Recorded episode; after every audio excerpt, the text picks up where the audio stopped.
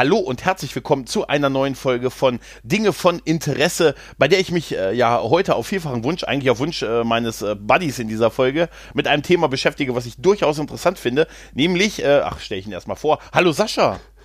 Hallo äh, Gregor, ich grüße dich. Danke, dass ich wieder Gast auf deinem Kanal sein darf. Immer, immer wieder gerne. Wir haben uns ja gefühlt seit den 90ern nicht mehr gesehen. Oder gehört zumindest. Da denke ich immer wieder gerne dran zurück. Ja, ja, wir machen da, wir machen da ja auch was. Hast du denn, hast du denn, um selbst zu plagen, hast du denn meine, meine, meine Musterungsstory gehört? Ja, und ich äh, war entsprechend entsetzt, weil ich eigentlich gedacht habe, wir teasern jetzt jede Folge Ja. drauf. Äh, wenn ihr mehr über Gregors Musterung wissen wollt, Ja. bleibt dran. Ja, aber ich habe so am vom, Ende reicht die Zeit dann nicht. ja, ja, ja, ich habe es es aber so vom Titel verklausulisiert. Das findet nicht jeder. Ne? Also Aber ist, äh, tatsächlich ist es so, dass du äh, das Recht hast, jederzeit zu verweigern. Das habe ich auf einem Zivildienstlehrgang gelernt. Wir waren auf dem EAT. Der ist bei euch da irgendwo in der Ecke, ja, glaube ich, ne? das, ja. ich glaube ja, ja.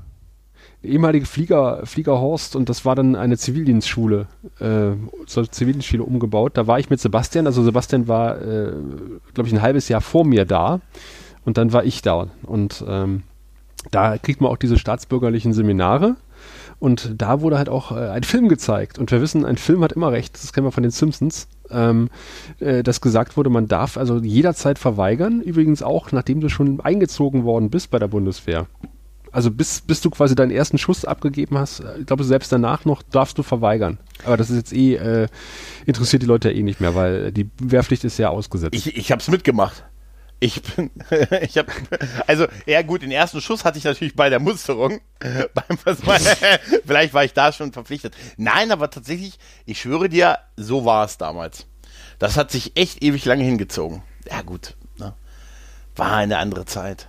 Für mich damals auf jeden Fall. Nein, wir haben uns hier versammelt auf ein Thema, was du eingebracht hast, nämlich du wolltest äh, sowieso mal mit mir reden, was bei mir schief läuft. Und Ja, äh, genau. da hast du gesagt, Mensch, dann können wir ja mal, fangen wir mit dem Fernsehen an und arbeiten uns so langsam nach vorne. Nämlich, was läuft heutzutage schief im Fernsehen und im Kino? Einiges. Ja, und da habe ich gedacht, äh, Sascha, was, was, äh, ich höre immer, wir haben die goldene Zeit von Fernsehen. Was hast du denn zu meckern? Die goldene Zeit des Fernsehens war ja eigentlich in den 90ern, Ja, wie wir festgestellt haben. Äh, wie gesagt, das Kinojahr und das Serienjahr 1999 ist quasi die, das goldene Zeitalter, das erste goldene Zeitalter des Fernsehens und das zweite wurde ja eingeläutet, äh, sagt man ja zumindest durch Game of Thrones. Und äh, das ist, glaube ich, auch eines der großen Probleme. Der große Elefant äh, in Form eines Drachen, der hier im Raum steht. ähm, äh, du meinst, 2010 ist endgültig die Form von Perfektion erreicht worden. Ähm, ich glaube, dass eines der großen Probleme ist, äh, oder dass, dass viele ähm, versuchen, Game of Thrones zu kopieren, aber nicht verstanden haben, was Game of Thrones wirklich erfolgreich gemacht hat. Gesprochen von dem Mann, der Game of Thrones nicht gesehen hat, oder? Richtig. Ja, sehr gut, sehr gut. Damit haben wir Ich kenn ja, aber alle Memes. damit haben wir, ey, damit haben wir einen Experten. Warte, ich habe noch jemanden dabei, der hat Game of Thrones auch nicht gesehen, der möchte aber trotzdem noch mal was dazu sagen. Schön. Nee, aber du meinst also, dass man, äh, dass es eine Vorstellung quasi gibt, wie diese Serie ist oder was diese Serie erfolgreich macht und das alle kopieren seitdem. Ja, das glaube ich schon. Das ist wahrscheinlich eine äh, übergreifende Geschichte, wa- was kennen wir ja eigentlich nicht mehr. Also wir sind ja mit sowas nicht aufgewachsen. Ne? So übergreifend. Kannst du dir das vorstellen? So eine Story über mehrere Jahre?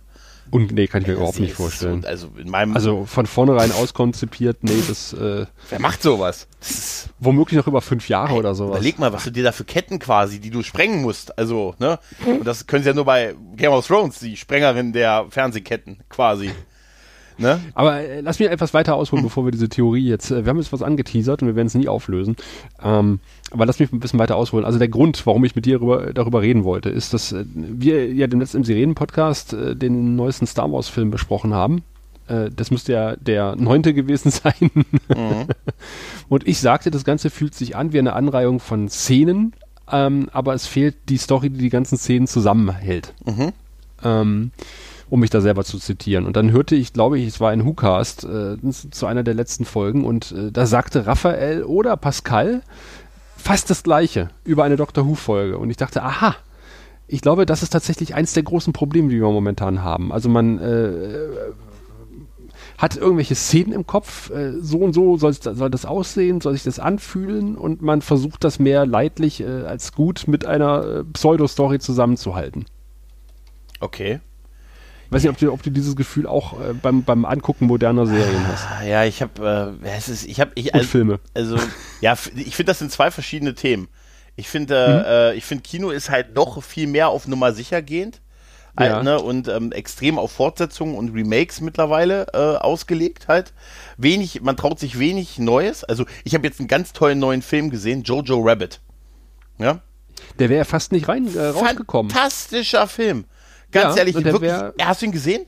Nein, ich habe ihn nicht gesehen, Guck aber ich habe mitbekommen, dass er an. fast gecancelt worden wäre, ja. nachdem Disney Fox übernommen ja, hat. Ja, ja, der war auf der, der war der erste auf der Streichliste und das ist nur ganz knapp irgendwie gerüchteweise wegen so einem, dafür dreht er für Marvel noch einen Film, der Waititi. Weißt du? Gerüchteweise. Aber glaub mir einfach, der ist wirklich gut der Film, ne? Aber sowas ist total selten und ich finde, Kino ist, ich gehe mittlerweile äh, wenig ins Kino, weil es eigentlich gefühlt nur noch so Fortsetzungen ist, Marvel, auch obwohl ich das alles mag, bin ich total übersättigt davon. Weißt du? Und hab da auch nicht mehr die Leidenschaft so für, weißt du? Mhm. Also ich habe nicht mehr geweint, als Tony Stark gestorben ist. Der, der ist dem, tot? Oh. Oh. ähm. Er, äh, also sagen wir es so bei dem letzten Stark, bei dem ich geweint habe, das war Ned Stark, um die Schleife zu Game of Thrones zu machen. Nein, äh, ja, aber es ist einfach, Kino ist so ein bisschen, ist extrem auf Nummer sicher gehen. Und Star Wars hat nochmal so ein bisschen, ne, finde ich, so ein, so ein Problem an sich, weil da fehlte einfach der Typ, der das Ganze so, der, mhm. die drei Teile, so ein George Lucas ein bisschen, weißt du? Einer oder auch tatsächlich vielleicht auch ein Abrahams, der alle drei Filme gemacht hätte. Also mhm. irgendwie so einer, der eine Vision hatte und das Ding dann über drei Sachen durchgezogen hat. Und nicht jeder Film einen, der gesagt hat, ist mir egal, was der davor macht. Da ist das ja. große Problem, wenn du einen so Menschen wie George, Lu George Lucas äh, quasi freie Hand lässt, dann kommt sowas raus wie die Prequels. Mhm.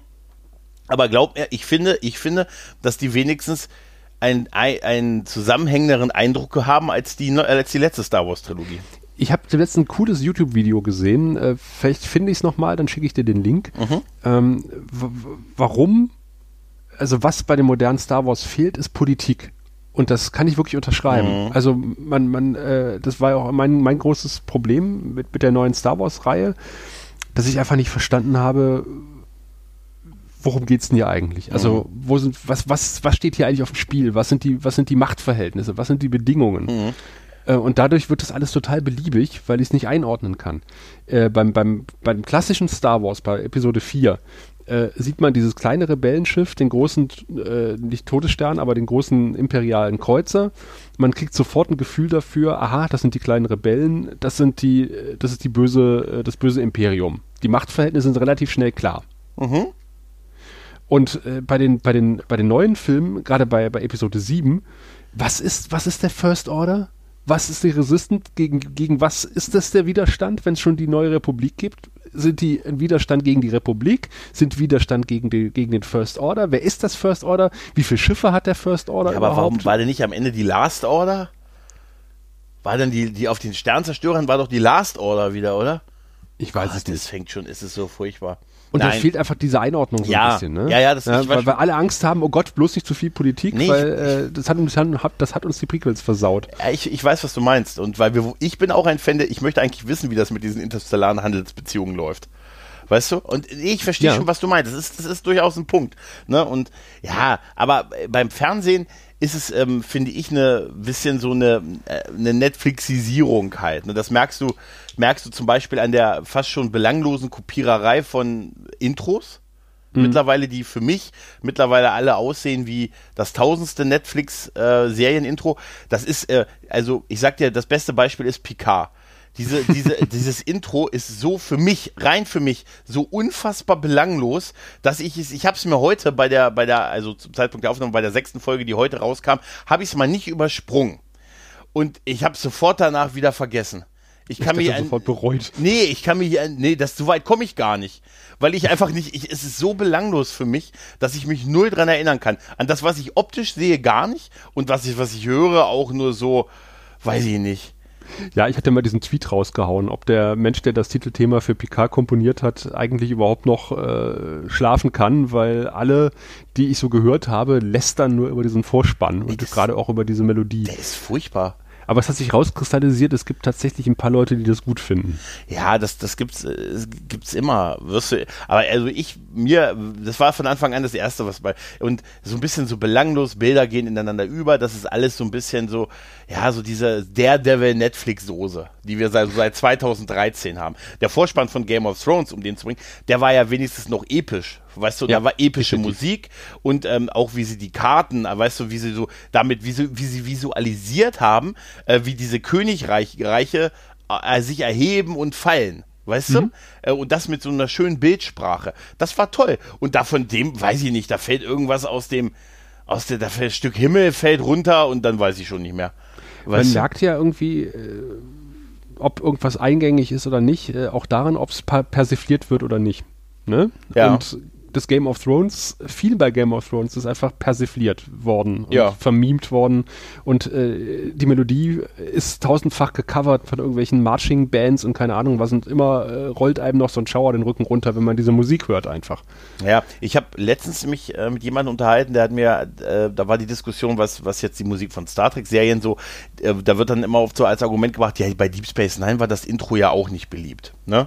Aber also ich habe das, gut, ich fand es einen Tacken zu lang, aber so irgendwie, ich, ich freue mich immer, wenn ich die Mucke höre. Ich Ja, lasse das auch laufen. Ich lasse das wirklich laufen. Hat nicht JBO das als Rauswerfmucke? Das wollte ich gerade einwerfen, ja. JBO hat das als Rauswerfmusik immer. Warum? Hat das mal einer gefragt? Das Nee, ich André hätte die Gelegenheit Oh. gehabt, als er, als er den JBO-Sänger zu Gast hatte, den Hannes. Das, der, ich, ich, ich gucke, ob ich ihn auf Twitter finde. Das würde ich nämlich echt gerne mal wissen. Ähm, wieso sie gerade, ich meine, ich finde es toll. Ne, das ist einfach ein schönes Frage Stück gleich mal, was, was, wie viel sie ne- nehmen wollen, äh, nehmen, damit sie das Babylon 5-Thema spielen. Ja, ich versuche das erstmal auf die, auf die ganzen Toiletten zu kriegen, weißt du, das ist als Werbung. Das wäre super. Bawusch! ja, aber ähm, ich, ich kann äh, das schon so ein, so ein Stück weit ver verstehen. Also wir haben, wir haben so eine, ähm, so ein, so ein High-Level an Serien erreicht. Das war für mich auch genau, also wie du schon sagst, das war für mich so die Phase, wo so Breaking Walking Dead gestartet ist, wo Game of Thrones gestartet ist und wo Breaking Bad lief. Weil äh, Breaking Bad ist für mich immer noch so in Gänze gesehen eine der besten Serien, die es gab. Also Breaking Ja. Bad und Sons of Anarchy, das sind für mich so mit so die besten, jetzt abgesehen von so 90er Sachen, die ich so, weißt du, Babylon, weißt ja, Babylon 5 und so, aber Mhm, das sind so aus der neueren Zeit halt, Serien halt, ne? Jetzt kommt's raus, habe noch nie Babylon 5 gesehen. Ja, aber ich meine, machen wir uns nichts vor. Mhm. Ähm, in den 90ern wurden ja auch erfolgreiche Serienkonzepte Ja. kopiert bis zum geht nicht mehr. Ne? Also Akte X, wie viel Mystery und irgendwas Ableger hat das irgendwie auf, auf, auf es, den Markt es gab da eine Welle, genau wie bei, genau, ja, ich habe hier von Dark Skies über Nowhere Hm. Man, über Pretender, über äh, Profiler, was Millennium persifliert hatte, oder Herkules und Xena. Ne, da gab's Baywatch Nights. Baywatch, Baywatch, Baywatch, obwohl Baywatch Night hat ein tolles Intro. Weißt du? ist, ja, wie geil. Er dachte, ich mache noch eine zweite Serie, wo ich jetzt nachts unterwegs bin. Dann Vampire jagen. Ne? Dann, aber das war erst in der zweiten Staffel. ja, ja, da haben sie ja das Baywatch aus dem Titel auch mehr oder weniger rausgeklaut. hieß, genau, hieß es nur noch Nights und da war er dann, das war Persif ne, Buffy? Ja? Ja, wer weiß. Ja, ja, ja, ja, ja, natürlich. Und es ist, äh, ja klar, ge, ge, ange, ge, ge, angepasst wurde immer schon halt. Ne? Hm. Das ist heute auch nicht, wahrscheinlich auch nicht anders als, äh, aber ich finde so ein bisschen so diese, diese kreative Phase, die wir vor so zehn Jahren hatten, wo viele dieser Serien gestartet sind, die ich jetzt auch vielleicht so für mich zumindest aufgezählt habe, ähm, das ist auch so ein bisschen, ähm, jetzt läuft es in einigen Stellen so ein bisschen, ja, mit schief, es läuft halt so sehr auf Nummer sicher. Ne? Also selbst Serien, die es nicht nötig haben, passen sich plötzlich Serien an. Weißt Hm. du? Ich meine, machen wir uns nichts vor. Ich meine, das, äh, das Meddling der, der, äh, der Suits gab es immer in die Serien hinein, ne? Dass die Studiobosse gesagt haben, wir brauchen hier einen jungen Wilden noch, äh, weil, die Demografie sagt, äh, unsere Zielgruppe möchte so einen haben. Und dann wird halt irgendwie so ein Star Fury-Pilot in die Serie reingedrängt und dann äh, am Ende der Staffel getötet. Ähm, oder halt, äh, wenn, wenn du dir, um im Babylon 5 Universum zu bleiben, wenn du dir Crusade anguckst, ne? Ich meine, da hat JMS am Ende das Handtuch geworfen, hat gesagt, okay, mir reicht's, weil ich mir hier von den Ex äh, von, von den Studiobossen einfach nicht mehr ins Handwerk fuschen lassen möchte. Der war konsequent, hat gesagt, nö, dann Ja. äh, macht eure Serie doch alleine.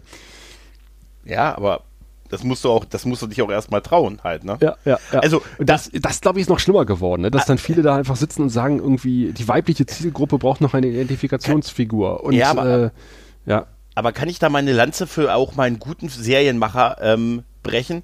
Nämlich Vince Gillian. Nämlich, ähm, der früher ja Akte X mit so mitproduziert hat, aber der hat halt Breaking Bad entwickelt, ne? Und der hat den Arsch in der Hose gehabt, die Serie auf ihrer Hochzeit auch zu sagen, nee, ähm, fünf Staffeln und dann ist es vorbei. Ich möchte auch nicht mehr. Er sagte, wir, wir gehen ab, wenn ich meine, dass die Geschichte vorbei ist. Und er hat dann die Serie so beendet, mit 60 Folgen. Zu einer ja. Zeit, wo der locker nochmal hätte 60 machen können, wenn der gewollt hat. Und hat dann stattdessen nach zwei Jahren Pause ebenso gut, also fast ebenso guten Spin-off gedreht, der ein bisschen anders ist, aber Better Call Saul ist fantastisch. Ja. Das ist, ich habe jetzt die fünfte Staffel, das ist äh, das ist ohne, dass sie so hart und so brutal, es ist unfassbar, was die da abliefern. Das ist so hoch, so hohe Kunst und das musst du auch erstmal drauf haben. Halt. Mhm. Und diesen Mut zu haben und zu sagen, ja, wir wissen ja, das läuft und ist beliebt und gerade im Internet wird es viel gefeiert, aber auch da machen wir nach fünf Staffeln Schluss. Und dann ist okay. Dann ist gut. Das, den Arsch in der Hose musst du auch erstmal haben. Ja, ja, ja ne? So wie ein JMS halt gehabt hat, ne? Und äh, wie sicher bald auch ein Alex Kurtzman. Nein. Nein. Nein. Und ich glaube einfach, ähm, das haben viele Leute gesehen, den Erfolg von, von Breaking Bad auf mhm. Game und Game of Thrones und haben äh, meiner Meinung nach aber die falschen Sachen daraus, die falschen Schlüsse gezogen. Brutalität? Und, und haben gesagt, okay, Game of Thrones sind Brüste mhm. in jeder Folge, sinnlose Brutalität, manchmal auch sinnvolle Brutalität. Jede Hauptperson kann sterben. Jederzeit? Jederzeit. Mhm.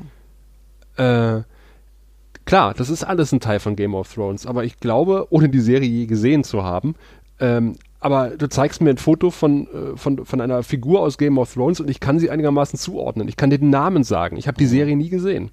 Mhm. Ich gucke, ich gucke was. drei Folgen Discovery oder du guckst zwei Staffeln Discovery mhm. und du kannst die Hackfressen immer noch nicht auseinanderhalten. Ey, ich weiß nicht, wie die vorne heißen und an den Seiten. Äh, wirklich nicht. Ich weiß nicht, wie der, da ist der Waffentyp und der Kommunikationsguy. Dann die Dame vorne am Steuer. Keine Ahnung. Ich weiß es nicht. 26 Folgen. Ich mhm. weiß es nicht. Keine Ahnung. Die haben sicher einen Namen. Aber ich weiß es nicht. Ja. ja was hängen geblieben ist, wir müssen sinnlos brutal sein, äh, mhm. wir müssen ständig Leute umbringen, aber äh, was sie nicht kapiert haben, äh, ist, wenn du Leute umbringst, die den Hauptcast äh, bereichern, in Anführungszeichen, ja. in dem Fall von Discovery, dann äh, müssen die vorher eine Charakterentwicklung haben, ja, damit klar. ich überhaupt mitleide. Weil das ist ja die Kunst, die äh, Martin gemacht hat. Er hat ja Charaktere entwickelt, die einen ans Herz wachsen und die dann umgebracht. Aber das, ja, das ist aber, ja, das musst du aber auch erstmal schaffen. Halt. Ja. Na, also du, du hast aber dafür braucht man auch ein bisschen Zeit. Es ist dann schwer, ähm, so eine Figur in einer Staffel oder so oder ein paar Folgen halt aufzubauen. Ja, und da spielt, glaube ich, das, das, sind, äh, das mit rein, das, was wir in den 90ern noch hatten und in den 2000ern neben Pilotfilmen, was du immer wieder anprangerst, meiner Meinung nach zu Recht, ja. ist, dass solche Folgen gab wie äh, heute gucken wir einfach mal äh, Diana Troy beim Counseln zu. Ja. Und, und wir versuchen der Frau, die wir bisher ein bisschen äh, sehr sträflich vernachlässigt haben, äh, zumindest mal einen Charakter zu geben, ohne sie in der gleichen Folge umzubringen. Ja. das war so toll.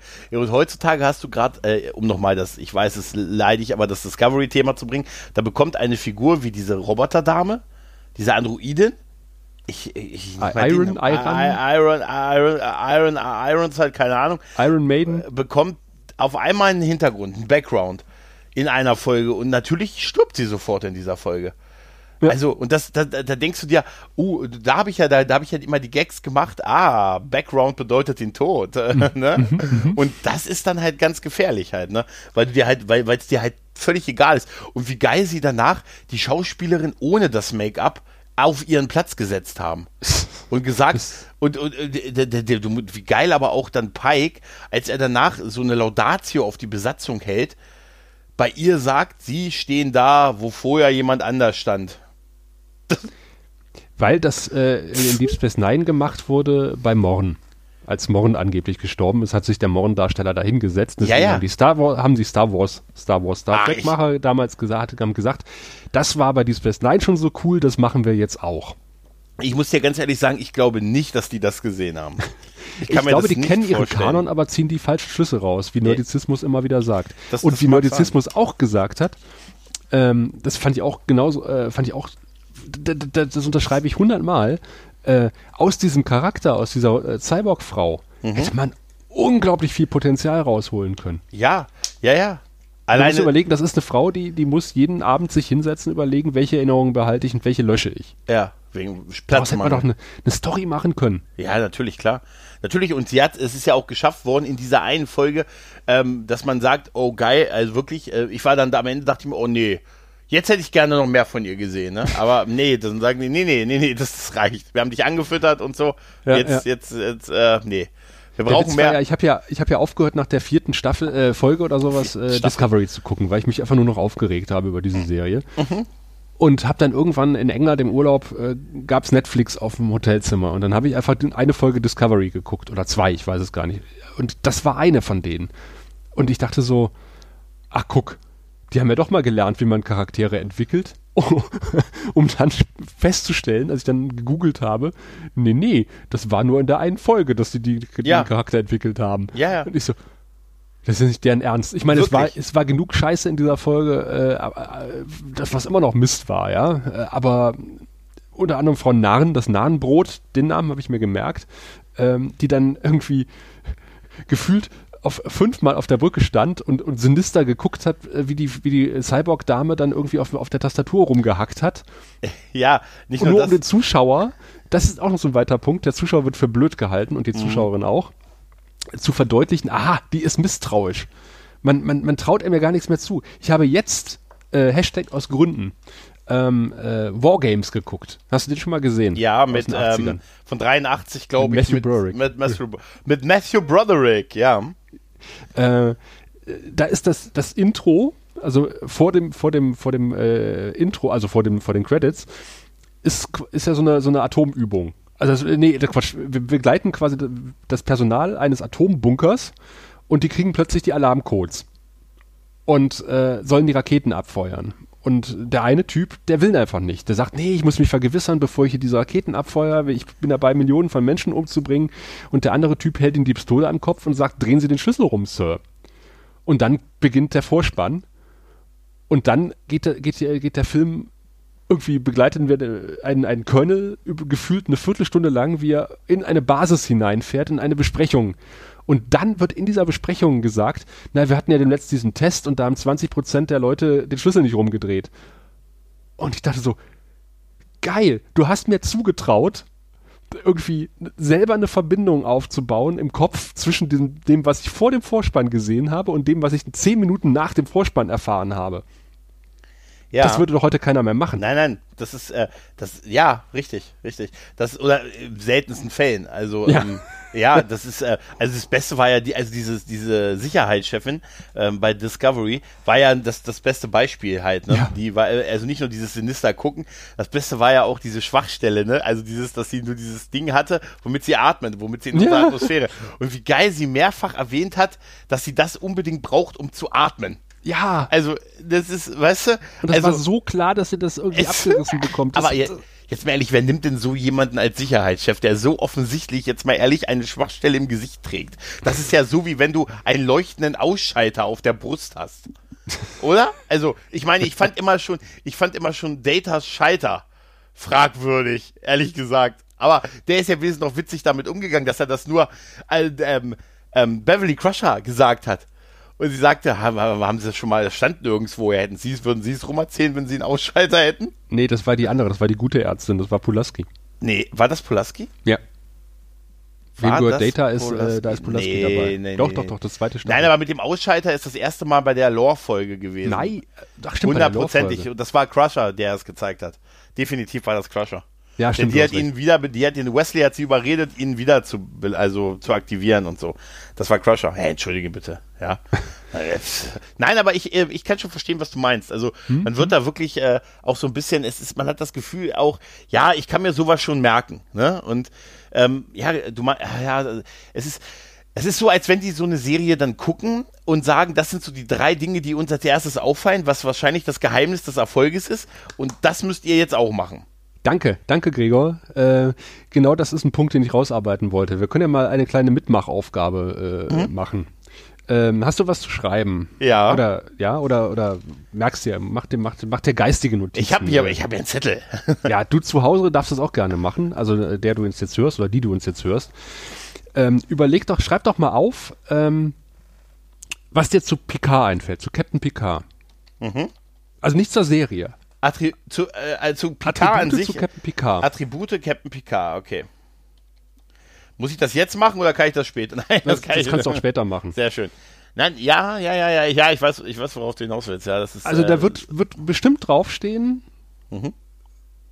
Äh, Grey. ja, Vielleicht äh, guter Anführer. Mhm. Starker Anführer, also Captain, starker Anführer. Vielleicht, vielleicht steht da noch auf Diplomat. mhm. Mag keine Kinder. Ähm, was könnte noch draufstehen bei dir auf dem Zettel jetzt, auf dem geistigen? äh, äh, äh, distanziert, Distanziert. ähm, äh, sehr intelligent, Forschergeist, Ja. ähm, ja, Diplomat, äh, ähm, Diplomat hattest du schon. Ex-Borg vielleicht. Ex- äh, Ex-Borg, Ex-Borg. Weingut. Weingut. Ja, tatsächlich. Hm, komisch. So, all diese Sachen sind doch in der Pilotfolge von Ja, Picard gewesen. merkwürdig, nicht? Ist das ein Zufall? Und und ich, ich glaube, dass, äh, dass viele, und jetzt machen wir das, das können wir auch bei Doctor Who machen. Ja. Äh, jemand, der vielleicht auch nur die neue Serie bisher kennt. Jetzt, ähm, ja, da braucht man die, braucht man die Police Box, da braucht man den Sonic Screwdriver, da braucht man das Psychic Paper, da braucht man blöde Schlaumeier-Sprüche, da braucht man ähm, Dalek, Cyberman, äh, vielleicht noch, ja. Äh, und was, ich habe immer das Gefühl, wenn ich jetzt, wenn ich auch modernes Doctor Who gucke, ich äh, sehe ein Abziehbild von dem, was die Macher denken, was Doctor Who sein müsste. Aber ich sehe nicht Doctor Who. Und, und so ähnlich sehe ich das bei Star Trek momentan und bei, bei vielen Sachen. Ähm, Es Ja. sind so klassische äh, Member Berries drin, äh, was so eine Checkliste, die abgehakt, das, das, das muss rein, weil das erwarten die Leute, wenn sie den, den Charakter sehen. Ähm, oder äh, das und das äh, Thema sehen, bei Star, bei Star Trek. So, da brauchen wir äh, auf jeden Fall ein Raumschiff, da brauchen wir einen Captain, da brauchen wir äh, äh, Beamen, da müssen Phaser rein, da müssen, äh, äh, da muss sinnloses Techno-Gebabbel rein und äh, ab und zu mal so ein Planet, den man anfliegt. Und, und so wird irgendwie Discovery aufgebaut. Aber für, für mich ist, dann kannst du aber die Checkliste aber auch anders, wie man die Checkliste anders lesen kann, guck dir die Orville an. Ja? Da hat jemand, da ist jemand hingegangen und hat gesagt, was macht den Kern von Star Trek aus? Und das sind nicht Raumschiffe, Beamen, Phaser, rumge, rumgelaber. Äh, wenn ich mir angucke, was macht den Kern von, von TNG an, dann ist das ein gemütliches Raumschiff. Familiär. Dann, dann ist es familiär, Forschergeist, eine Crew, die zusammenarbeitet. Das ist übrigens ein ganz großer Punkt. Das finde ich einen ganz großen Punkt. Star Trek ist für mich äh, ein Synonym. Eine Ensemble-Serie. Ja, genau. Es ist eine Ensemble-Serie. Es ist eigentlich, äh, wir sind sehr Star Trek, äh, wie immer. Aber es ist, äh, für mich waren es immer so die Attribute, die ich für Star Trek hatte, war äh, eine positive Sicht auf die Zukunft, was äh, eher ja nie sonst nicht so war. Ne, in den Richtig. meisten Science-Fiction-Serien ist es ja eher Battlestar Galactica. Nicht schlecht gemeint, sondern eher ne, so ein bisschen verzweifelt, Dystropie. Und bei Star Trek hatte ich immer dieses, hatte ich das Gefühl von einer, ey, es wird alles gut. Ich hatte immer dieses Gefühl, ey, es könnte doch alles noch gut werden. Wir müssen nur durch den dritten Weltkrieg und danach wird's gut. Ja. Ne? Und, und das, das habe ich jetzt halt gar nicht mehr halt, ne? Und, ähm, und ich hatte halt dieses Gefühl von Teamgeist und sich selbst und die Menschheit äh, verbessern und weiterentwickeln und so, also so ein bisschen hehre Ziele, Moral und Pipapo. Das waren so die Dinge, die ich sehr stark damit äh, verbinde. Und das ist halt, äh, da bin ich sehr einsam mit. mit also nicht einsam, ich rede regelmäßig mit Leuten, die das auch so sehen, aber irgendwie hört keiner auf uns. Und ich glaube, da sind wir halt wirklich nicht die Einzigen. Deswegen Nee. ist die Orville ja auch so äh, erfolgreich und meiner Meinung nach ist Picard auch ein Zeichen dafür, dass, dass die Orville erfolgreich war, weil äh, nämlich die Star Trek-Macher gesehen haben, oh, äh, die ganzen alten TNG-Fans, die wandern uns momentan zu die Orville ab. Ähm, wir müssen denen was entgegensetzen. Äh, oh, wir haben ja diesen Picard hier. Wir können aber kein, wir können nicht die komplette Crew wiederholen, also nehmen wir Picard und schmeißen alles rein, was die Fans gerne hätten. Äh, Ja, oder was sie so, was sie so geil fanden. Aber ich Äh, muss, ich muss ja. aber ganz ehrlich sagen, ähm, du als jemand, der einen Orwell-Podcast machst, wo du ja, ähm, findest du es nicht auch manchmal so ein bisschen abwertend, dass man das nur als so eine Art, hey, das ist einfach nur das Star Trek, nicht das, was wir gerade bekommen, aber das Star Trek, was wir verdienen. Absolut. Und das Eigen, die Eigenleistung davon, ich finde, manchmal wird das so ein bisschen geschmälert, dass so Orwell trotzdem auch, auch für sich sehr geil ist. Ja, ist es auch. Also äh, es gibt ja diesen neuen Orville-Podcast und äh, die haben auch sehr, sehr tolle Punkte rausgearbeitet, nämlich dass man, dass die Orville genau das macht, was ich äh, vorhin äh, bemängelt habe, nämlich einfach viel zeigt, ohne es groß zu erklären, mhm. aber du kapierst sofort, was gemeint ist. Ja, und ich, ich habe auch, äh, ich habe bei, bei so Orville halt immer so dieses Gefühl, ich fühle mich wohl halt. Äh, mhm. Ich fühle mich auf dieser Brücke wohl, wie seit tatsächlich seit der äh, seit der Enterprise D Brücke fühle ich mich äh, habe ich mich auf keiner Brücke mehr ganz so wohl gefühlt wie auf der Orville Brücke. Ne? Ja. Tatsächlich. Es gibt ja bei äh, in der zweiten so Orville Staffel diese Folge mit ähm, den Frauenrechten. Ne? Mhm, mhm, Und da, die ist ja auch von Jonathan Frakes inszeniert. Und ich hatte, äh, als ihr die Folge besprochen habt, äh, muss ich sehr darüber lachen, wie ihr, wie ihr beschrieben habt, äh, wie sehr diese Folge nach dem äh, Muster von Der Aufstand abläuft.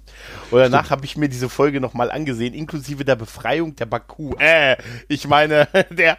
Und das ist, weißt du, da habe ich mir gedacht, das ist doch mal irgendwie ein bisschen, klar ist es ein bisschen selbstreferenziell, also es kann kein Zufall sein, ne, dass Jonathan Frakes eine Folge inszeniert von einer Science-Fiction-Serie, die ähnlich abläuft wie ein Star Trek-Film, den er inszeniert hat, oder? Also, ja, ja, ja, also entweder haben die Autoren ihm das geschenkt irgendwie oder er hat da durchaus seine Finger im Spiel gehabt halt, ne?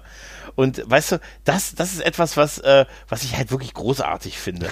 Das hat mich einfach super unterhalten und das, da habe ich mich halt ein bisschen zu Hause gefühlt halt. In der, also noch mehr als sonst halt hm, in der hm, Serie hm. halt, ne? Aber das ist vielleicht auch so, weißt du, das ist so vielleicht unsere Sicht darauf, ne? Weil wir, ähm, klar, wir haben nur die, aber weil wir halt äh, auch so aufgewachsen sind halt und, und, und so auch so ein bisschen so nach früher sehen in vielen Dingen halt, ne? Ja. Vielleicht sehen das so heutige Zuschauer, also ich kenne auch, es gibt sicher ganz viele, das sieht man, sieht man ja in Foren und so, die, die durchaus sehr glücklich sind, wie die Serien so laufen halt, ne? Also, mein Gott, ne? Ich meine, wenn man sich die Quoten anguckt, äh, um nochmal auf Dr. Who zurückzukommen, äh, ja, glaube ich, ist die BBC nicht so glücklich mit dem Konzept, was sie gerade fahren. Oder es war, was man, was ich auch, was durchaus sein kann, wenn man Chipnell engagiert, äh, von vornherein äh, die Intention, die Serie gegen die Wand zu fahren. Ach, das glaube ich nicht. Jetzt mal ganz ehrlich. Äh, warum, was hätte die denn davon abgehalten, die Serie einfach einzustellen? Also, wenn sie das gewollt hätten, warum sollten sie ein erfolgreiches Kon Also, du, meinst, dass sie bewusst gesagt haben, äh, ja, hier, wir, wir, wir wirtschaften die jetzt runter und dann können wir sie sagen und klanglos einstellen. Jetzt könnten wir es nicht, weil sie im Moment so erfolgreich ist. Das könnten wir nicht verkaufen, aber was hätten die für ein Interesse daran, eine erfolgreiche Serie runter zu, ne? Ja, so erfolgreich ist ja nun mal äh, nicht. Also die Quoten sind ja mehr als halbiert in, in, in, einer, in zwei Staffeln. Also insofern. Ja, ja, gut. Davor, ja klar. Aber die also diese Verkäufe sind auch rapide gesunken seitdem. Mhm. Also äh, ja, gut, das stimmt. Aber wie gesagt, was hätten sie denn für einen Grund, das zu forcieren? Ich weiß es nicht. Mhm. Ähm, aber äh, ich, was ich also beobachte, ist, dass man, äh, ich meine, so sehr ich Marketingleute hasse, aber mhm. äh, in einer Sache, es kam wieder so Berater, die gesagt haben, wir müssen ja Kernsätze machen, ja, also keine Stopfgänse-Beiträge, sondern wir müssen uns auf eine Sache konzentrieren, das ist unser Kernsatz. Was ist denn ein Stopfgans? Beitrag. Ein, wo, wo du alle möglichen Aspekte eines Themas mit reinmachst. Äh, das ist dann ein Stopfgans. Okay. Sozusagen, ja. Äh, also, keine Ahnung, es war der Termin, da ist der und der gekommen, dann hat der und das gesagt, aber der war auch noch da und, mhm. äh, hat das und das erzählt. Und äh, was ja wirklich sinnvoll ist, weil du ja nur begrenzte Sendezeit hast, ist, dass du dich auf ein Thema konzentrierst und das erzählst, ohne groß rechts und links von diesem Thema abzuschweifen. Mhm. Was halt schwierig ist, weil du kommst meistens auf Termine, wo du unglaublich viele Zugänge hast und unglaublich viele Möglichkeiten, dieses Thema umzusetzen. Aber wenn du dich einmal für einen entschieden hast, sollst du die auch durchziehen. Ähm, was ja irgendwie auch irgendwie logisch ist ähm, und gar nicht mal so unsinnvoll. Und ich finde halt äh, die, die Markenbotschaft äh, von, von Star Trek ähm, oder äh, was jetzt durchgezogen wird, es entspricht nicht meiner Wahrnehmung von der Kernmarke Star Trek. Also mhm. da wird halt irgendwas entwickelt, äh, aber ich finde, das ist halt nicht das, was Star Trek irgendwie so im Kern irgendwie ausmacht. Ähm, bei, bei Doctor Who ähnlich. Also äh, man sagt immer, ja, Doctor Who, das ist ja diese verrückte britische Serie ähm, mit, dem, die, mit, dem Typen, der durch die Zeit reist. Gut, dass es kein Typ mehr ist, drauf geschissen. Also meinetwegen kann ja, das eine Frau sein, kann, kann schwarz sein, behindert, keine Ahnung. Ja. Ähm, ich, ich habe mit Jodie auch am Anfang überhaupt kein Problem gehabt, bis sie sich dann wirklich als Tenant-Kopie rausgestellt hat und einfach total schlechte Drehbücher gehabt hat. Und das ist das Problem was ich bei Dr. Who halt momentan sehe. Wer den doch gut, also ich meine, ist eine schwache Darstellerin als Doktor, aber äh, Ja. dass eine Frau ist, ist wirklich der, der, Absolut. Der, der, das geringste Problem. Also mal ehrlich, auch, auch, auch, ein, auch ein Peter Capaldi oder auch ein Matt Smith hätten nicht viel mehr rausholen können. nee, Die nee. sind zwar viel deutlich bessere Schauspieler, aber die Story, die, das Problem sind die Drehbücher. bei Capaldi fing es ja schon an, es fing ja schon bei Smith an. Gegen Ende der Smith-Ära, Ära, wo halt irgendwie ge du gemerkt hast, irgendwie äh, das, was Moffat da eigentlich machen will, darf er nicht machen. Ja, Und, aber es äh, war trotzdem noch meilenweit von dem weg, was wir jetzt haben. Ja, und aber äh, was halt irgendwie auch da schon versucht wurde, ist dieser cineatische Look. Mhm. Wenn du jetzt irgendwie Leute über die neuesten Doctor Who-Staffeln reden hörst, dann ist halt das, was du meistens hörst, ja, aber es sieht zumindest die Optik ist gut.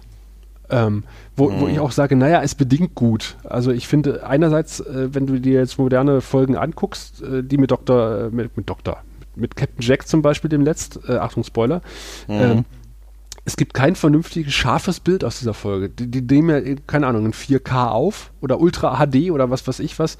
Aber die Bilder sind alle matschig. Es ist wirklich kein wirklich schönes, scharfes Bild dabei bei Doctor Who. Die Farb, über die Farbkomposition, äh, da habe ich mich schon mehrfach drüber ausgelassen, äh, wie matschig diese Farben sind bei Doctor Who. Äh, die versuchen halt ein super Breitbild äh, Cinema-Look, aber es sieht trotzdem irgendwie meiner Meinung nach ziemlich kacke aus. Und ich finde, die, den, die Kernaussage von Doctor Who, wir sind diese verrückte britische Serie, schmeiße damit über, über den Haufen. Äh, meiner Meinung nach äh, muss das, muss das nicht cineastisch aussehen. Das kann aussehen, als, als wäre es eine britische Serie. Hm. Und das tut es Ja. momentan halt leider nicht mehr. Ja, das, Das stimmt allerdings. Eine, eine der Dinge, die, äh, oder eins der Dinge, was mir halt besonders auffällt bei Doctor Who in letzter Zeit. Hm. Ja, ich habe tatsächlich bei der aktuellen Staffel, glaube ich, nach, ich habe die erste Folge gesehen und seitdem noch nicht wieder, weil ich hab, äh, verspüre überhaupt kein Bedürfnis, äh, Doctor Who mehr im Moment zu gucken. Also jetzt, wie es im Moment läuft halt. Ne? Ach, das ist schade. Das ist wirklich schade.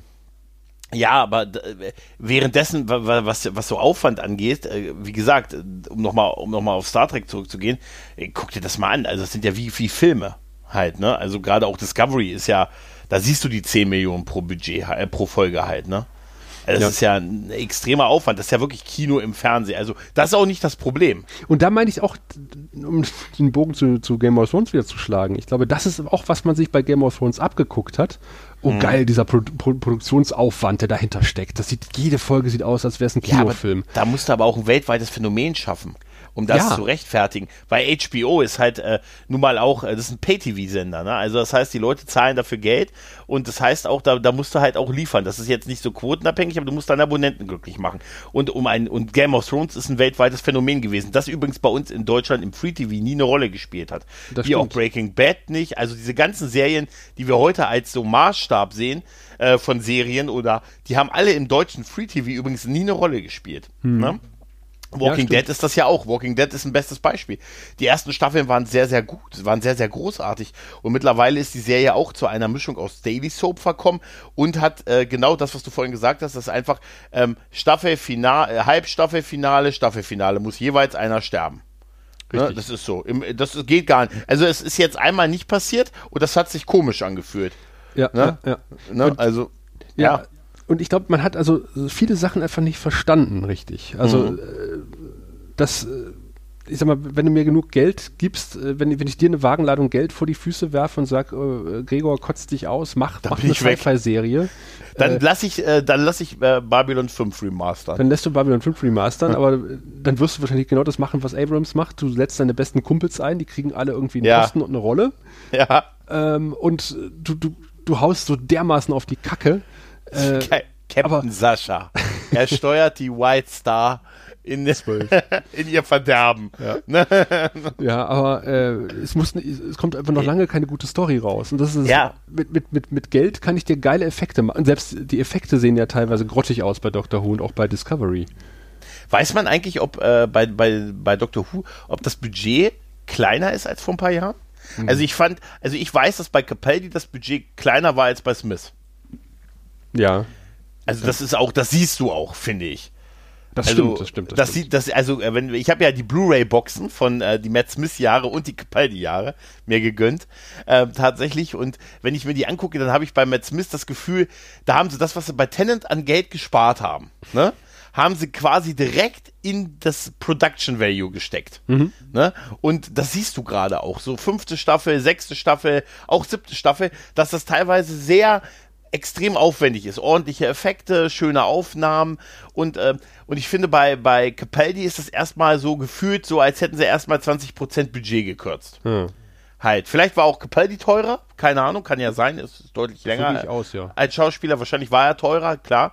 Äh, und ähm, es ist dann wieder ein bisschen mehr geworden, aber äh, ich, ich, ich habe überhaupt kein Gefühl, also vom Production Value habe ich das Gefühl, dass jetzt im Moment Doctor Who wahrscheinlich teurer ist, als es die letzten Jahre bei Capaldi gewesen ist. Dafür Aber sparen ich- sie an den, an den Drehbuchschreibenden. Ja, wahrscheinlich sind das so. Kennst du bei South Park die Folge, wo diese Seekühe? Ja, ja. Kennst du diese Seekühen-Folge, wo die kenn man ich. sagt, wie- wie die, äh, vielleicht passiert ist, weil es hat mich so erinnert an das, was du vorhin sagtest mit, man nimmt so drei, vier Attribute Mhm. und daraus bildet man irgendwie dann so quasi eine, eine Outline, eine Story-Outline für die ganze Staffel. Genau, Halt. das ist genau das. Ich habe so eine Einkaufsliste. Also ich brauche ich Ja. brauch den, den, den, den Charakter, ich brauche den, den, Ja. den Charakterzug und das, das, das sind die Szenen, die ich gerne sehen will. Und jetzt macht mir darum eine Geschichte. Und, Mhm. Ja, und ja. so fühlen sich diese Serien an. Ich meine, das ist nämlich auch, glaube ich, was, was die Leute nicht verstanden haben, wie ein Story-Arc funktioniert. Und da Mhm. kann man auch wieder den Bogen zurückschlagen zu Babylon 5. Guckt euch Babylon 5 an, wie ein Ja. vernünftiger Story-Arc funktioniert. Es ist nicht der Big Reveal am Ende einer Staffel, den man äh, drei Meilen gegen den Wind schon riechen kann. Und wenn man einmal die, die Story kennt ähm, und den Rewatch startet, denkt man so, oh ja, puh. Also Ja. zieh mal den großen Reveal am Ende der Staffel ab und da bleibt nicht viel anderes übrig. Und der Weg ist manchmal einfach das Ziel. Und Ja. Ja, das stimmt. Ich habe äh, in den ähm, letzten Besprechungen, wo ich so mit auch verschiedenen Leuten über so Discovery und Picard und so geredet habe, habe ich immer wieder gesagt, oder haben wir uns, äh, haben wir immer, nicht ich, sondern wir alle haben immer so gesagt, ey, wenn da nicht Star Trek draufstehen würde, hätten, würden wir schon gar nicht mehr gucken. Ne? Und da habe ich, ähm, äh, da habe ich was meiner Meinung nach sehr schlau ist im letzten, mit dem letzten Pod, ich, ich, ich, ich, ich lobe mich jetzt einfach mal, mit, äh, mit der, mit der guten Nerdperle gesagt, dass ähm, ganz so neue Science-Fiction-Serien, auch wenn ich jetzt die auch nicht unbedingt alle geguckt habe, aber sich so einfach ein Publikum erstmal erkämpfen müssen. Ne, durch, durch, durch, durch Stories, durch Geschichten, durch Charaktere, durch Effekte, vielleicht auch durch was Besonderes. Während bei Star Trek einfach, die haben einfach schon irgendwo so ein riesiges, da ist einfach so eine Grundbasis da. Denselben Fehler, den sie damals bei Nemesis gemacht haben, weißt du, wo, wo Rick Berman gesagt hat, ey, die Fans gehen eh ins Kino. Weißt du? Das und, ist ja so. Und das ist auch so. Ja, es ist auch so. Ich guck's doch auch so. Du kannst jetzt bei, bei, Star Wars 10 äh, könntest du 90 Ja. Minuten, ah nee, es sind jetzt 320 Minuten, weil Filme müssen ja immer länger werden, äh, einfach ein weißes Bild zeigen, Leute werden trotzdem reingehen. Ja, und wenn, wenn, wenn der Name nicht da wäre, wenn das jetzt nicht Star Trek Discovery heißen würde, sondern nur Discovery. Einfach nur, es müsste einfach nur Discovery heißen äh, und, äh, und die ganzen Star Trek-Anspielungen sind weg, was auch total realisierbar wäre.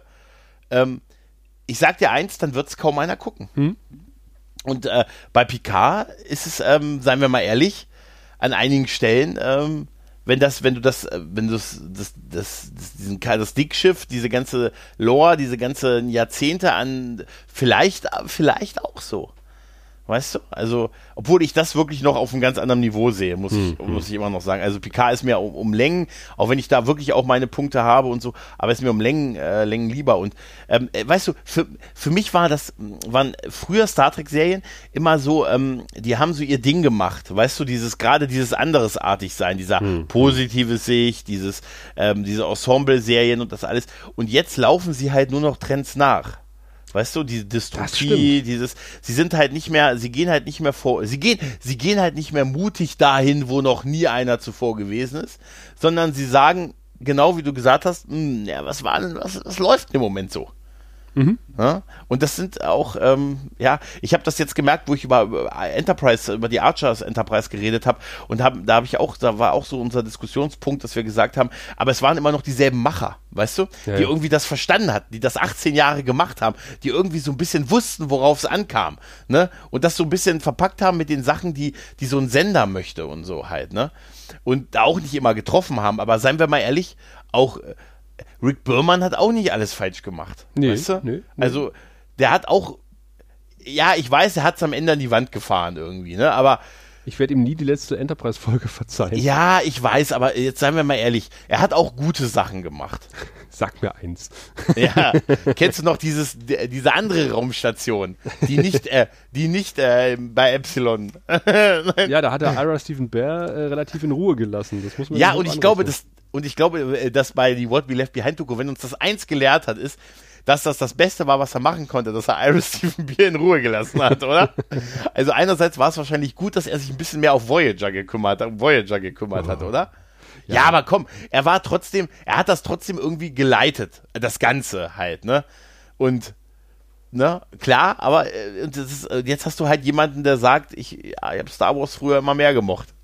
Hm. Ne? Und ach, es ist alles, es ist alles so schwierig. Gibt es denn im Moment eine aktuelle Serie, ne, wo, du, wo du sagst, da bist du richtig dabei?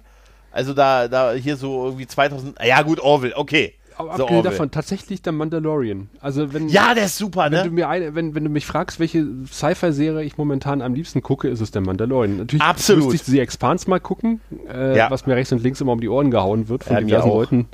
Ähm, ich habe eine Folge bisher gesehen, hat mir auch sehr ganz gut, ganz gut gefallen, aber dann aus Hashtag aus Gründen habe ich dann die anderen noch nicht gesehen. Äh, ich habe die ersten beiden Staffeln tatsächlich auf DVD hier. Ich müsste mir die noch einlegen, aber dann war der DVD-Spieler kaputt und ach, was weiß ich. Hast du denn meine Space Rangers DVD Die habe ich geguckt? natürlich noch. Das, die kann ich empfehlen, äh, die Space ja. Rangers Serie. Nein, Quatsch. Also tatsächlich der Mandalorian. Der Mandalorian, ja. finde ich, macht ja. unglaublich viel richtig. Einfach, einfach weil der, ähm, die Effekte auch gut einsetzt. Er lässt sie wirken. Er haut ja. uns nicht alle zwei Sekunden neue Effekte um die Ohren. Und es ist irgendwie diese Welt, das, das, dieser Teil den Star Wars Universum, den sie da machen, ist so schlüssig. Ja. Ne? Kenn, kennst du das mit dem, ähm, mit dem, ähm, äh, äh, gleich im Pilotfilm sieht man das ja irgendwie, dass er irgendwie sein Raumschiff da geparkt hat, geht quasi um die Ecke, kommt zurück und dann ist das Ding fast auseinandergenommen von diesen Sandleuten. Ja, das ist weißt du, man denkt, Episode 9. Ja, wo das, ja, wo das Ding scheiß sechs Jahre auf dem Felsen gestanden hat. Ne?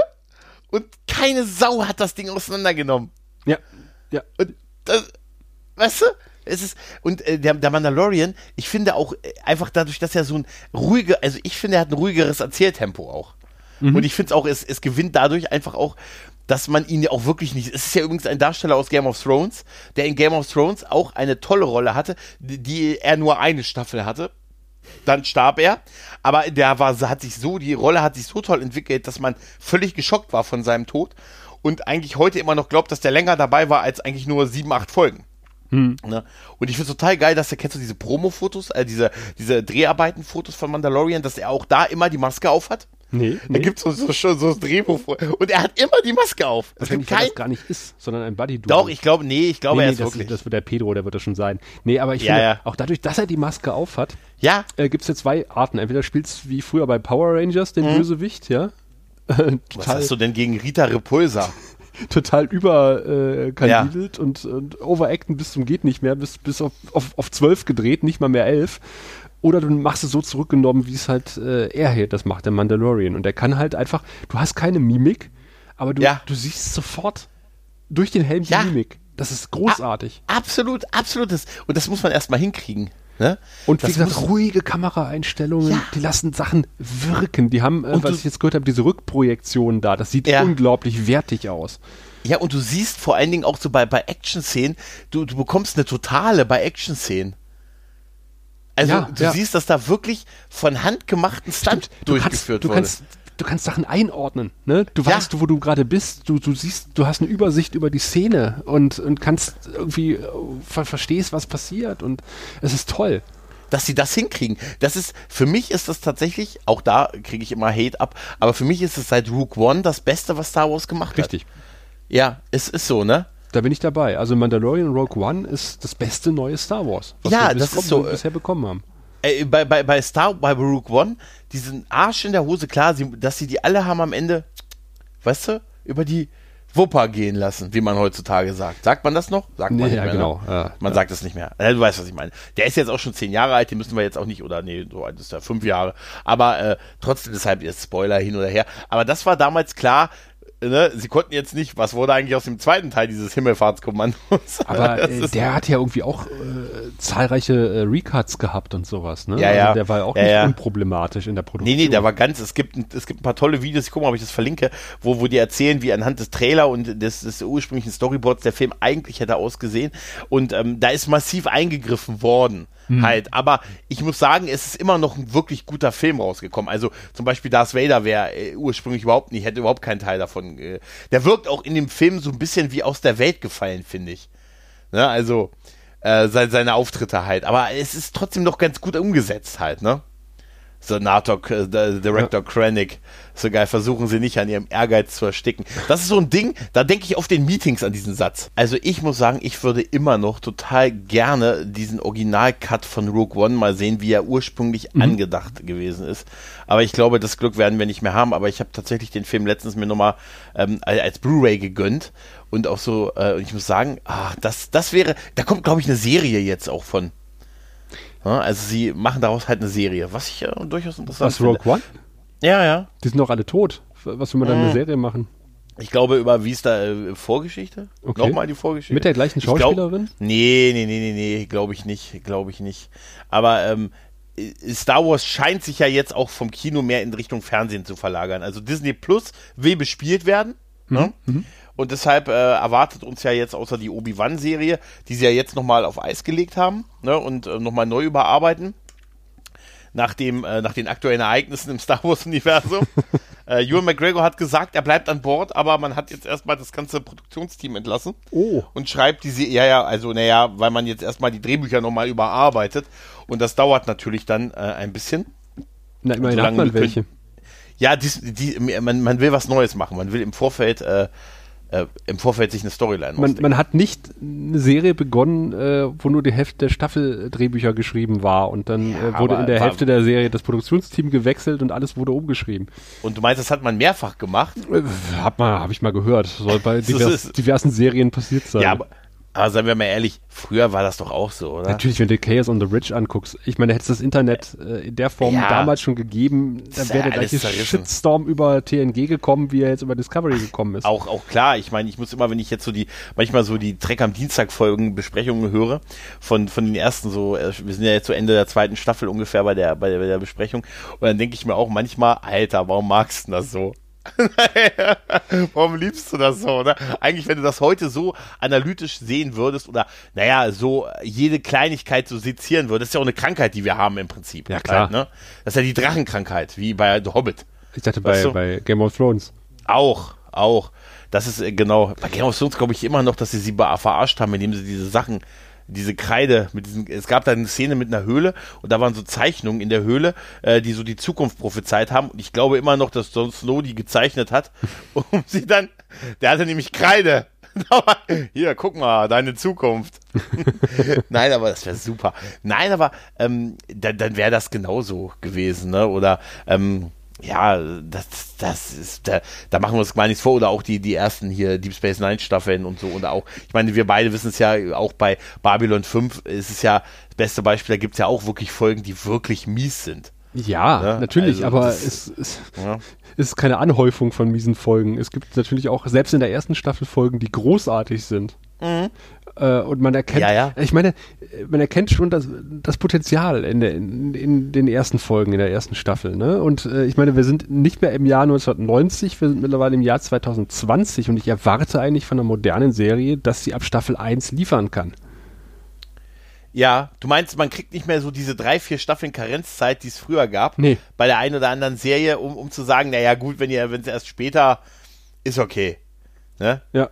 Ja, so lange bleibe ich auch nicht mehr dran. Das, das geht mir auch so. Ich bin auch, ich habe auch so ein ganz schlimmes Gefühl von Übersättigung. Weißt du, ich habe ja auch schon, ich habe ja jetzt so ein, ich habe ja Amazon Prime und Netflix und ich liebäugle im Moment äh, Disney Plus zu abonnieren. Ähm, und ich, äh, weißt du, ich, ich, ich, es ist eigentlich so ein Teufelszeug. Jetzt, wo ich so alles in der Mediathek, gefühlt alles in der Mediathek habe, also bis auf einige andere tolle Serien der 90er, liebe Netflix und Amazon-Serien. Die kommen Aber ja bald bei ansonsten, Tele 5, habe ich gehört. ja, das, das reicht mir auch, weißt du, dann kann ich schön Tele 5 gucken. Weißt du, das passt auch vom Namen, ne? Ja, Kann ich ab dem 4., ich, ich hörte ab dem 4. März, kann ich Babylon 5 auf äh, Tele 5 was ist gucken. eigentlich mit Tele 1 bis 4 passiert? Tele 1 bis 4 ist, äh, also die ersten drei sind, ähm, sind im, Mo im äh, Moor versucht. Ach so, okay, okay. Und, und das 4 ist, glaube ich, äh, damals abgefackelt, weil du gezündet hast. Gerüchteweise, sagt man.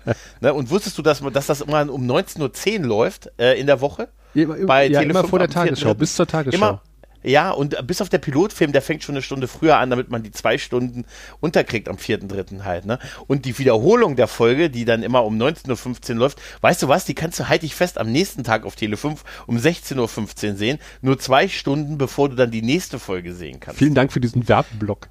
Ja, aber überleg dir das mal, das heißt, du kannst quasi aus deinem Feierabend bis in den Abend hinein fast Babylon 5 im Free TV. Oh, geil. Überleg mal, was das für Podcasts bedeuten könnte, die diese Serie besprechen. Ich merke jetzt schon ähm, bei Twitter, äh, dass sich da was, das ist ja, rumort, ne? Also absolut. Die Leute kommen aus ihren äh, Löchern.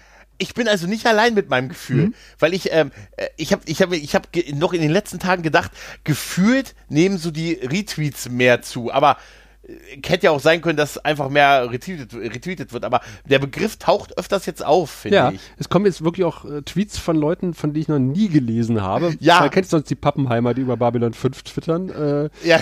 Auf einmal kommen, auf einmal reden Leute über Babylon 5. Und ich denke so, ja, ja, jetzt kommen sie alle aus den Löchern.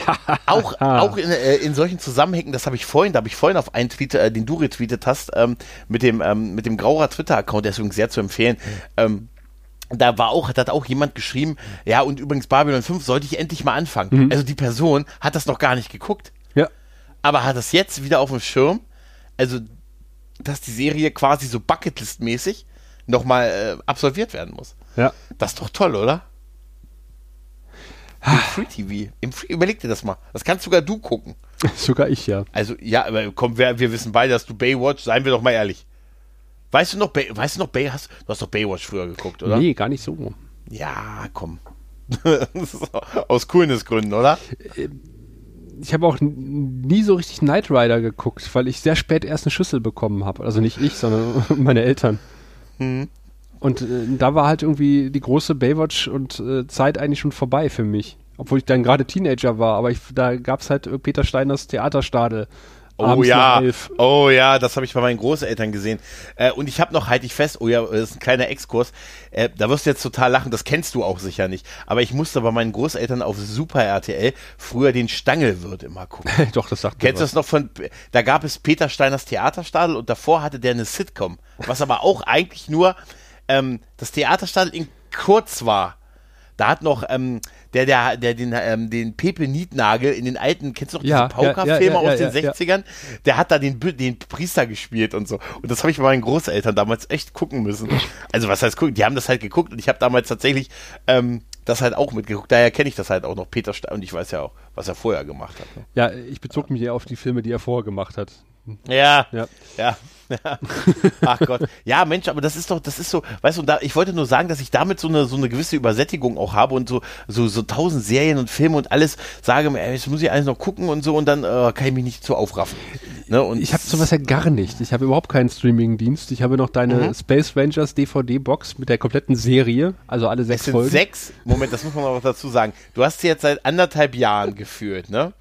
und es sind sechs Folgen. Ich habe jetzt insgesamt. fünf geguckt, eine fehlt mir. Ja, das ist total faszinierend. Das große Finale. Ich komme echt ja. nicht, also dadurch, dass ich halt für diverse Podcasts diverse alte Serien gucken muss, äh, mm. mit Freude gucke, nicht gucken muss, sondern ich gucke sie gerne, äh, fehlt mir einfach die Zeit. Ich, gut, ich habe jetzt so ein bisschen äh, die Zeit noch irgendwie Doctor Who irgendwie aufzuholen, aber ich quäle mich da momentan, wie gesagt, eher durch.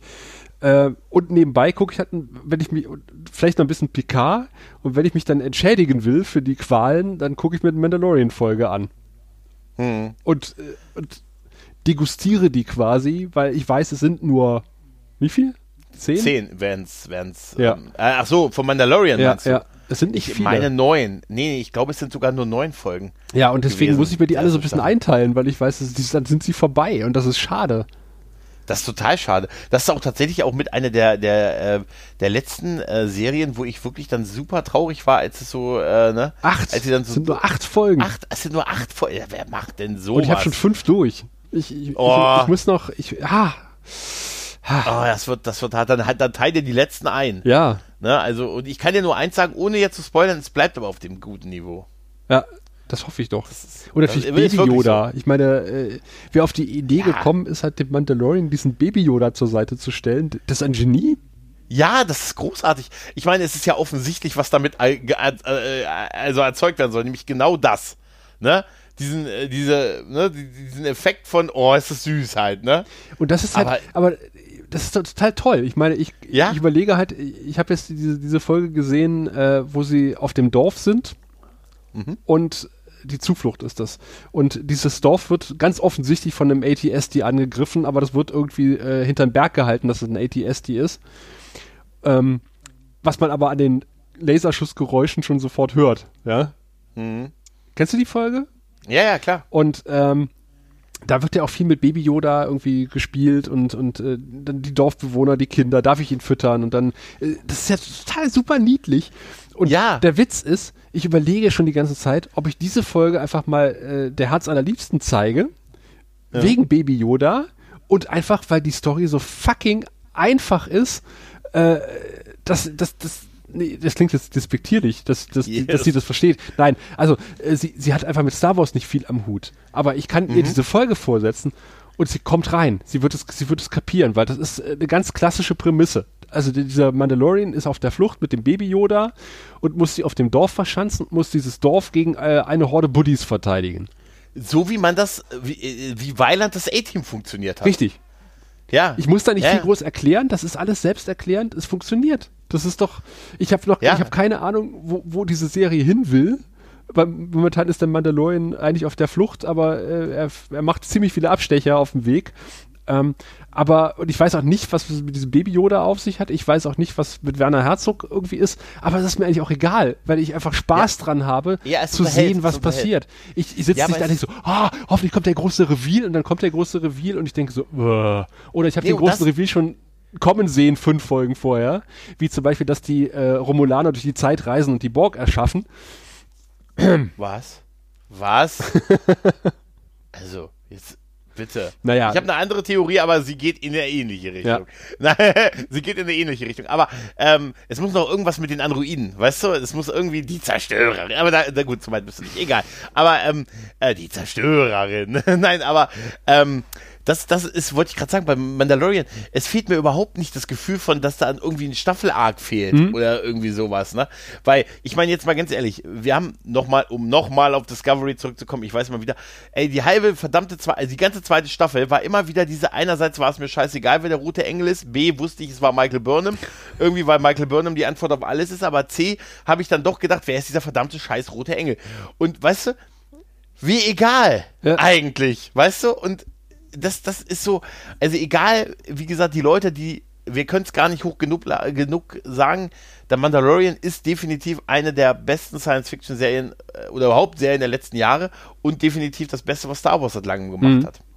Und das muss man, ähm, das, da, und da habe ich Hoffnung, dass sie vielleicht im Fernsehen mit, äh, mit vernünftigen Leuten, das ist vielleicht so etwas, wenn du unterm Radar bist, so ein bisschen. Ja, das glaube ich auch. Und ich, wenn du, Hm? ich sag dir, wir haben es schon mal, ich sag dir, die Lower Decks Serie ist wahrscheinlich am Ende des Tages die beste. davon gehe ich auf. fest aus. Das wird die beste Ja? Star Trek-Serie sein seit äh, dem Reboot 2009. Ich finde immer noch die Idee super mit, das ist die Crew, die den zweiten Kontakt durchführt. Ja.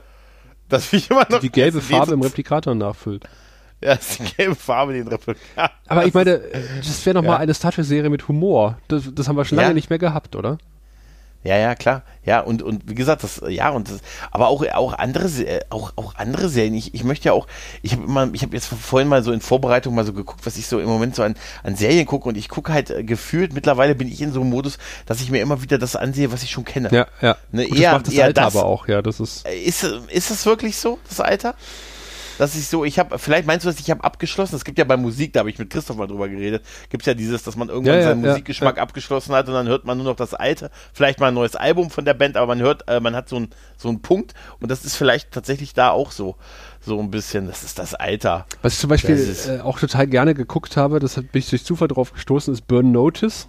Ähm, Mhm. Habe ich auch schon ein paar Mal von erzählt. Ähm, Ja, mit Dings, mit Bruce Campbell, ne? Genau, was auch, das sind aber die gleichen Macher wahrscheinlich. Vielleicht liegt es auch daran wieder. Da müssen die Rimies wohl wieder mit drin stecken. Mhm. Ähm, Und Sam X war ja, glaube ich, ne, hat doch diesen Film auch gehabt, ne? Gab's da nicht diesen? Ja, das Bruce Campbell. Bruce, ne? Es gab auf jeden Fall, er war auf jeden Fall, der, er war der, der Sidekick im Prinzip in der Serie. Richtig, richtig. Und die Serie ist einfach, die, die ist goldig, die ist super, die ist äh, auch selbsterklärend und du bist unheimlich schnell drin und es ist so ein, ähm, so ein, so, immer so ein, so ein Heist. Und ich mag so Heist-Themen. Ich finde, die funktionieren immer, ja.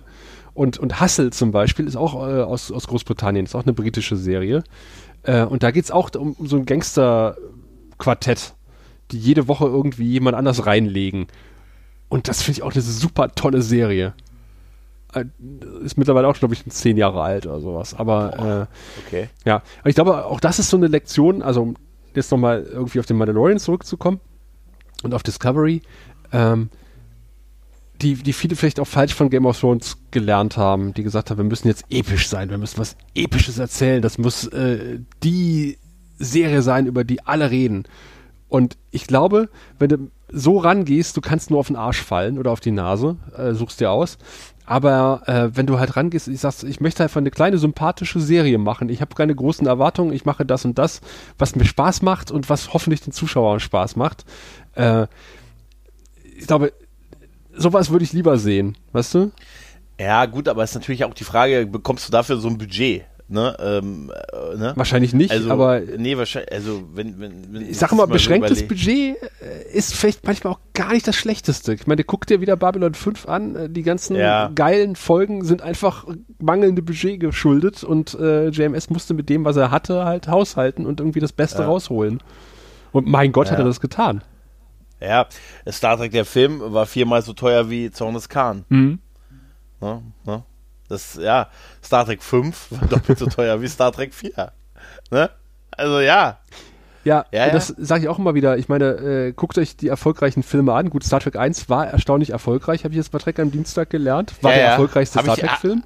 Habe ich tatsächlich auch immer anders in Erinnerung, also in Wahrnehmung gehabt, ja. Aber was halt bei allen gut angekommen ist, Sword des Khan, Star Trek 4 und Star Trek 6.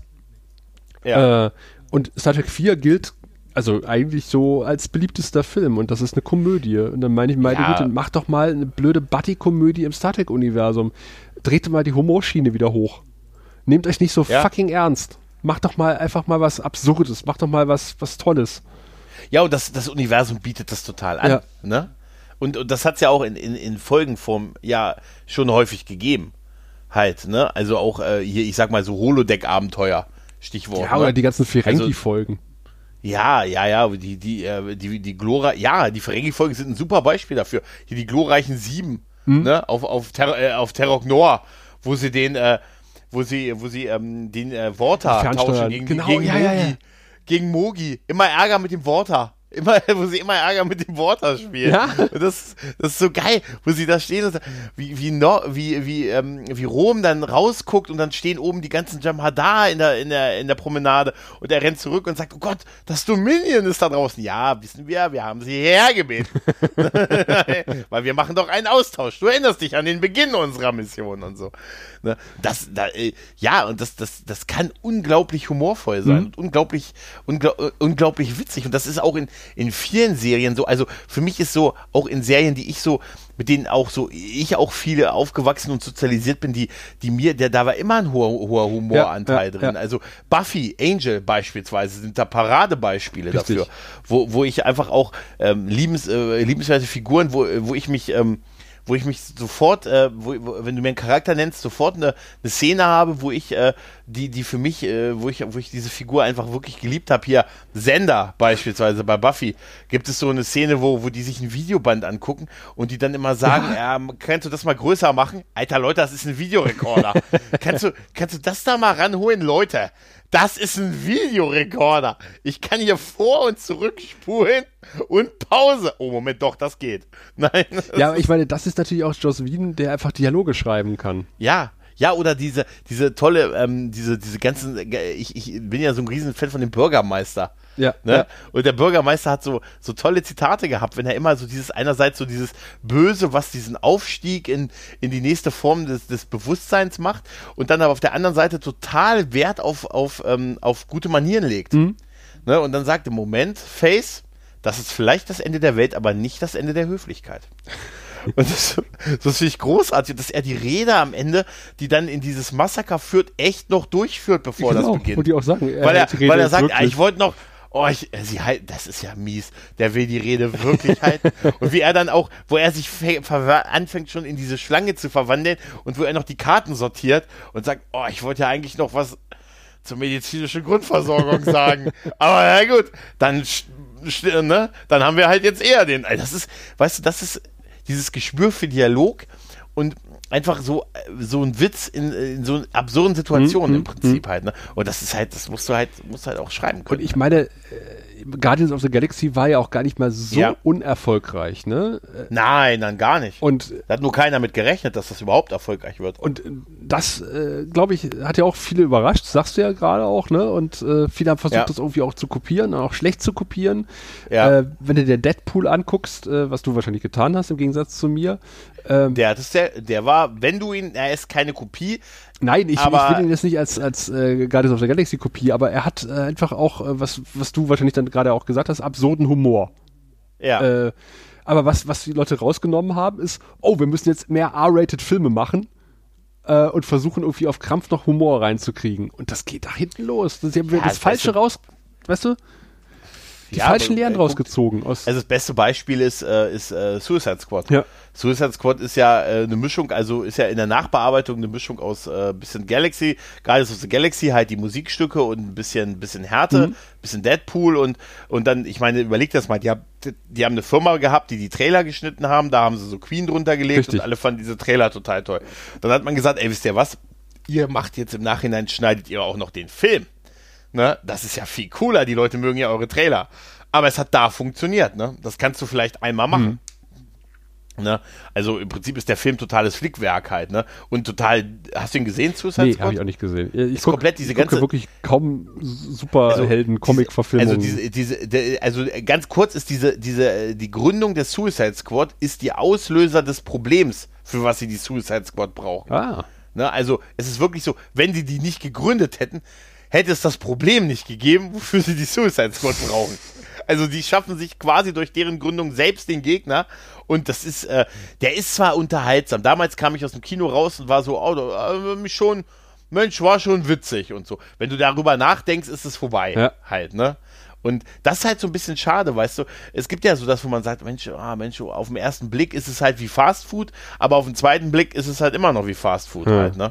Und wenn du drüber nachdenkst, dann äh, ist es so. Und im Kino, ich meine, wann hast du das, was, was du das letzte Mal im Kino wirklich begeistert? Also, Arrival. du rausgegangen bist.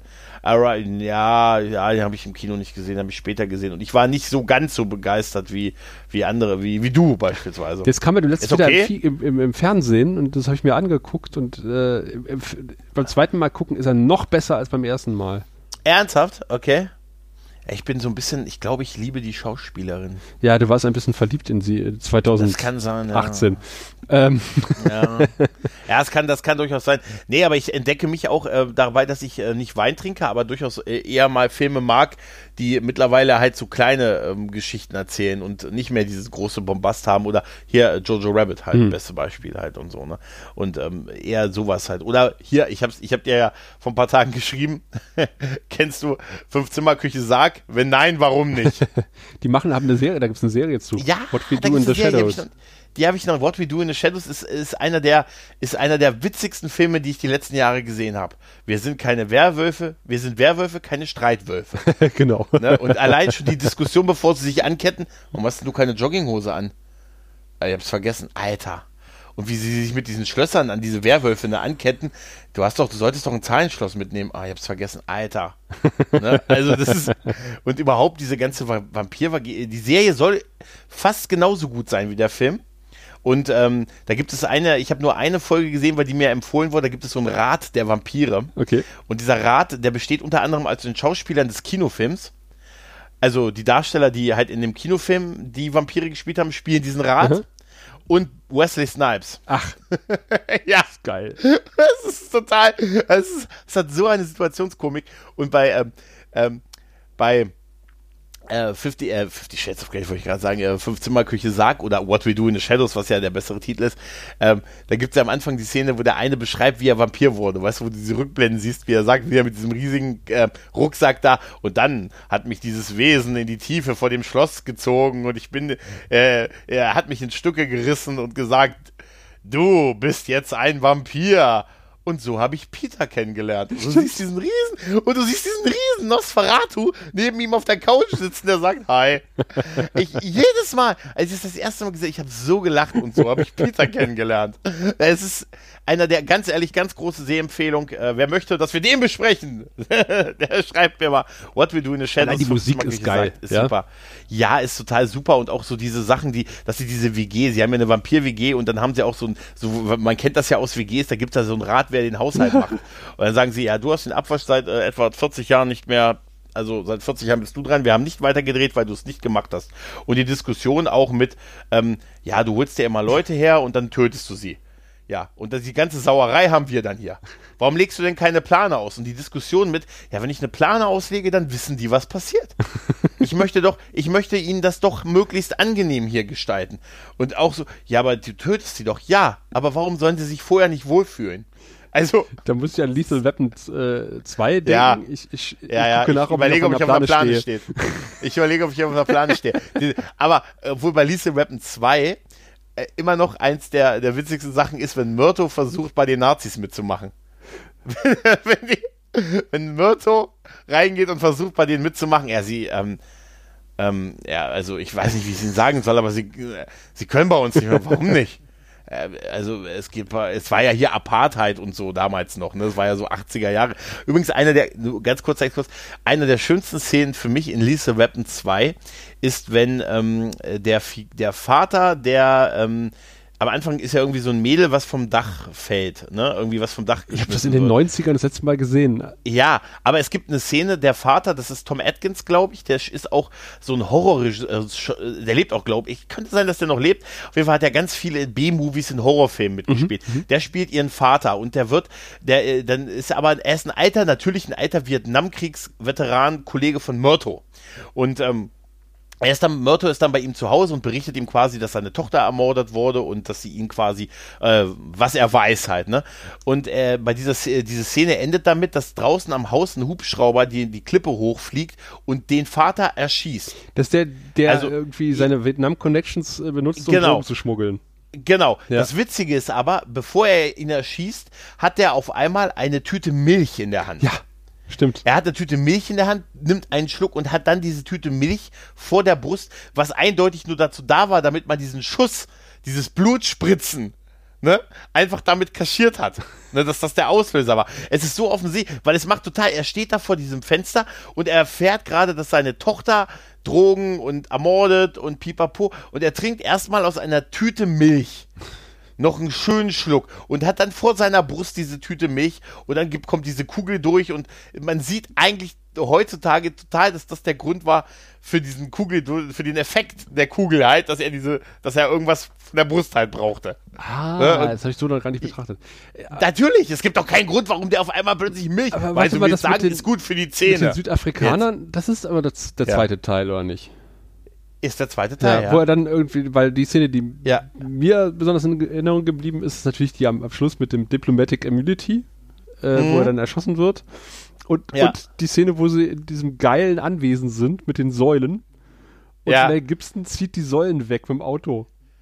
Ja, ja. Genau, stimmt, das ist auch im zweiten Teil. Und das Haus kracht ja, zusammen. Dachte mhm. ich so, ja, den Architekten würde ich auch verklagen. Ja, es sieht auch, es sieht auch auf diesen dünnen Dingern, das sieht auch irgendwie nicht stabil nee, aus, ne? Nee. Nee, kein Meter. Aber es ist tatsächlich, da, da fällt mir übrigens ein, die Lisa Rappen Serie, die darauf kam, die war ganz gut. Ach.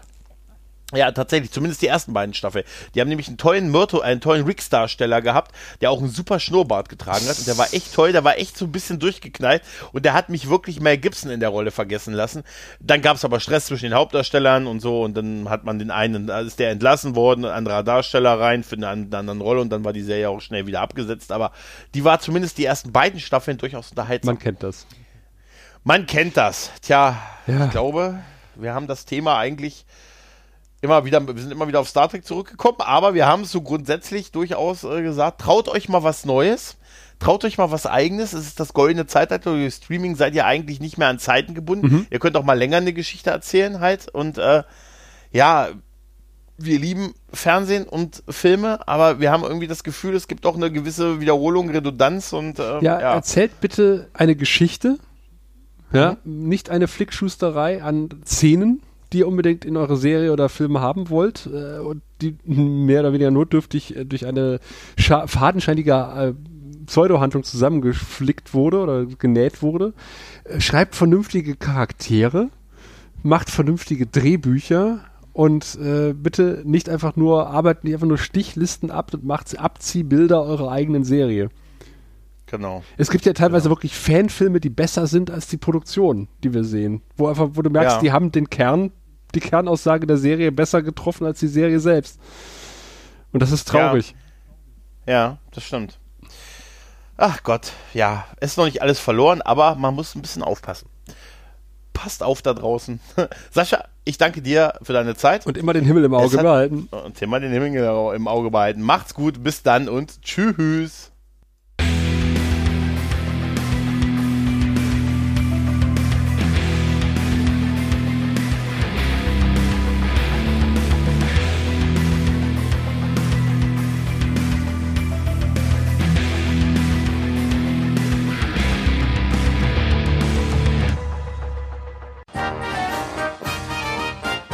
Eine Produktion des Podcast Imperiums.